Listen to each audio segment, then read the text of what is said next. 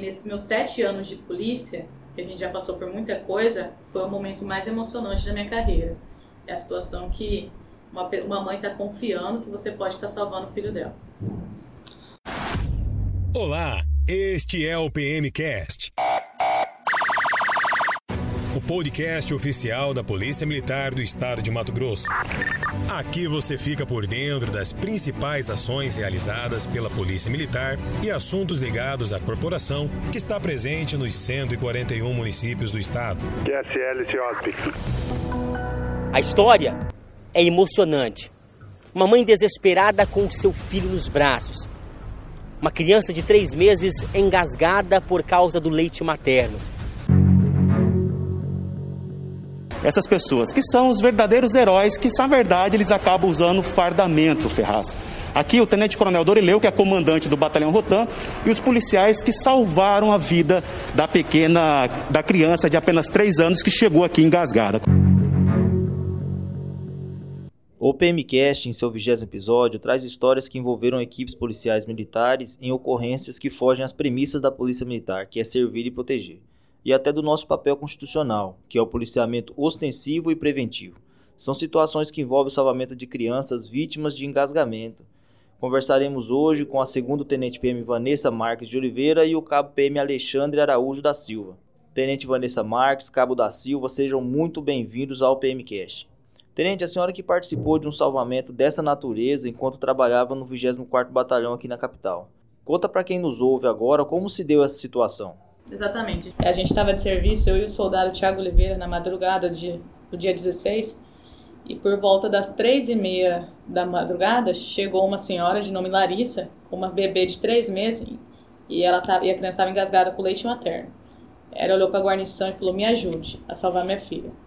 Nesse momento, imediatamente, eu peguei a criança dos braços dela e comecei o procedimento chamado manobra de Heimlich, que é colocar a criança 45 graus e dar o tapinha nas costas visando desobstruir as vias aéreas.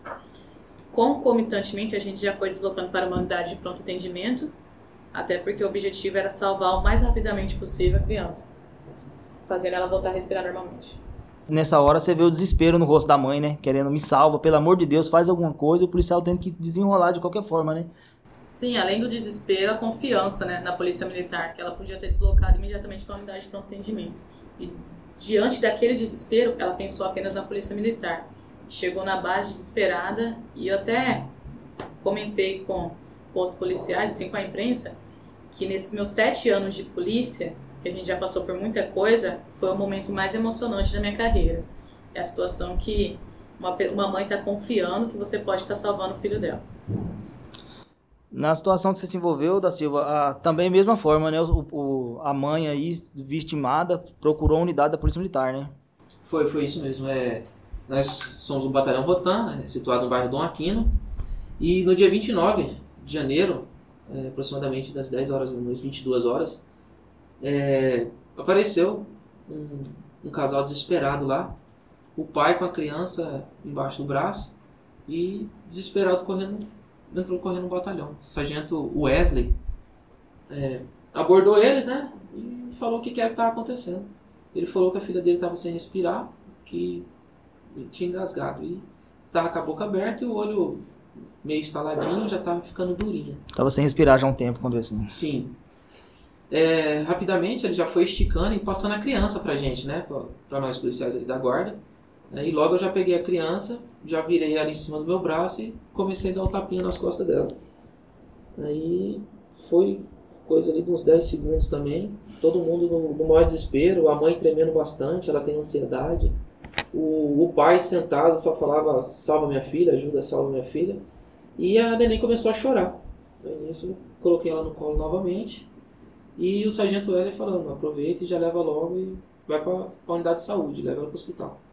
Nessa chegada no hospital, tenente, é, o, atendimento já foi de pronto, a neném já estava respirando, no caso da senhora, quando chegou lá, já tinha conseguido fazer o desengasgamento, que a senhora foi repetindo essa manobra no deslocamento, né? Como quando chegou lá, ela já estava respirando, já o, o, atendimento foi na viatura mesmo? Exatamente, a gente deslocou para a unidade para um atendimento mais breve possível, mas durante o percurso, Mesmo a gente continuou fazendo a manobra de Heimlich, foi quando ela expeliu leite pelo nariz e pela boca e chorou. Foi o momento que a gente viu que ela tinha voltado a respirar. Já ganhamos metade da vida de volta na mão, né? Boa tarde a todos da equipe da Polícia Militar. Meu nome é Vinícius Rodrigues de Mendonça, sou formado na área de enfermagem pela Universidade Federal de Mato Grosso. Desde agosto de 2015 trabalho em pronto atendimento.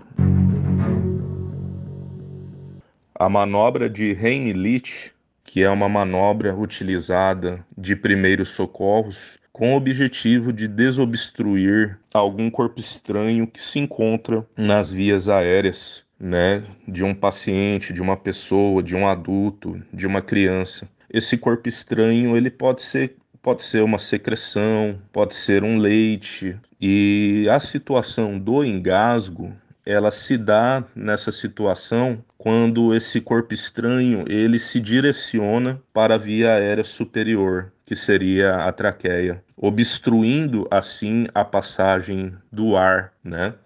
Então, quando nós temos esta obstrução, é, da via aérea superior pelo corpo estranho, é, é, se trata de uma situação de emergência. O paciente, a pessoa que está numa situação de engasgo, ela precisa de atendimento imediato, imediato, pelo fato de que isso pode comprometer ah, diretamente o padrão respiratório, né, ocasionar é, em situações mais graves até uma parada cardiorrespiratória. Tem filho, ou da Silva? Não, não tenho filho. Então, naquele momento ali, você tem uma vida de uma criança. Qual era a idade da criança que chegou nos seus, seus braços? Três anos. Três anos. Você tem uma vida na sua mão ali e falar, e agora, cara? Vou ter que decidir aqui. Vou ter que fazer alguma coisa. Olha no olho da mãe, olha no olho do pai, tá socorro, cara. Ali, os pais acreditaram muito, né? Na, na polícia militar porque ela podia ter levado para um hospital, podia ter levado para outra coisa e levou para a gente. E a gente teve que dar calma para os pais, que eles estavam bem desesperados. E, rapaz, todo mundo nervoso, você fica nervoso que eu só tinha visto esse procedimento só em YouTube, televisão, curiosidade, né? Todo mundo quer ser pai. E nunca tinha feito ali na, na vida real ali. Rapaz, foi um desespero total. Mas graças a Deus deu certo, né? Eu sempre digo nessas situações assim que é Deus que intervém, cara, porque assim, no caso nem, o, nem a senhora, nem o da Silva, nenhum dos dois nunca tinha se envolvido numa situação prática dessa, né? Da Silva nem teórica, porque é, você fez o curso socorrista, mas não teve esse, esse, módulo, né, da Silva? Não, não, nós fizemos o. Tem o curso de marketing, APH tático, né, APH policial, e nele não tem é, esse, essa manobra de Heimlich. No caso, a senhora tinha um contato já em escola, né, comandante? Durante o curso de formação de oficiais, a gente tem uma disciplina de APH tático, que foi ensinado a fazer a manobra de Heimlich. Porém, era apenas a teoria, né? A prática, por si só, a gente só teve nesse contato com a criança. É importante posicionar adequadamente a vítima para que obtenha-se também um resultado positivo de, desse processo de tentativa de desobstrução da via aérea. Então, como que eu vou posicionar esta vítima?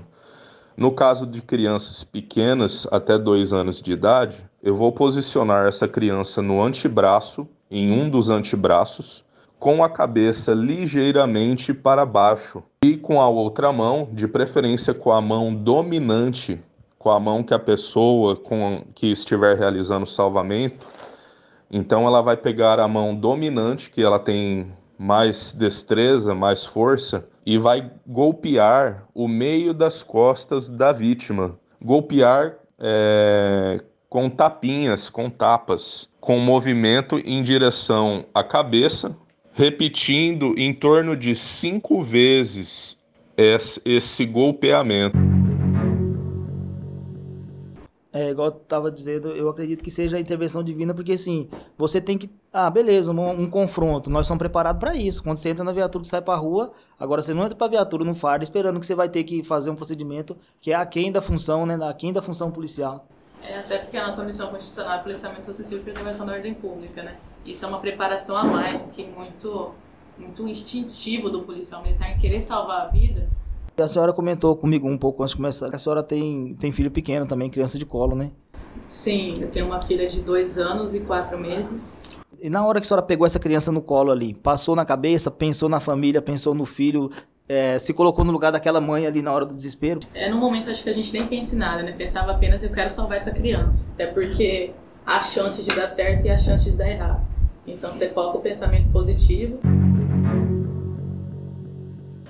Vinícius, muito obrigado por ter falado com o PMcast. Obrigado pelo conhecimento que você trouxe para os nossos ouvintes, trouxe para a gente aqui. Vinícius aí que fora do ar nos deu aqui uma verdadeira aula de, de primeiros socorros. Parabéns, Vinícius, pela profissão.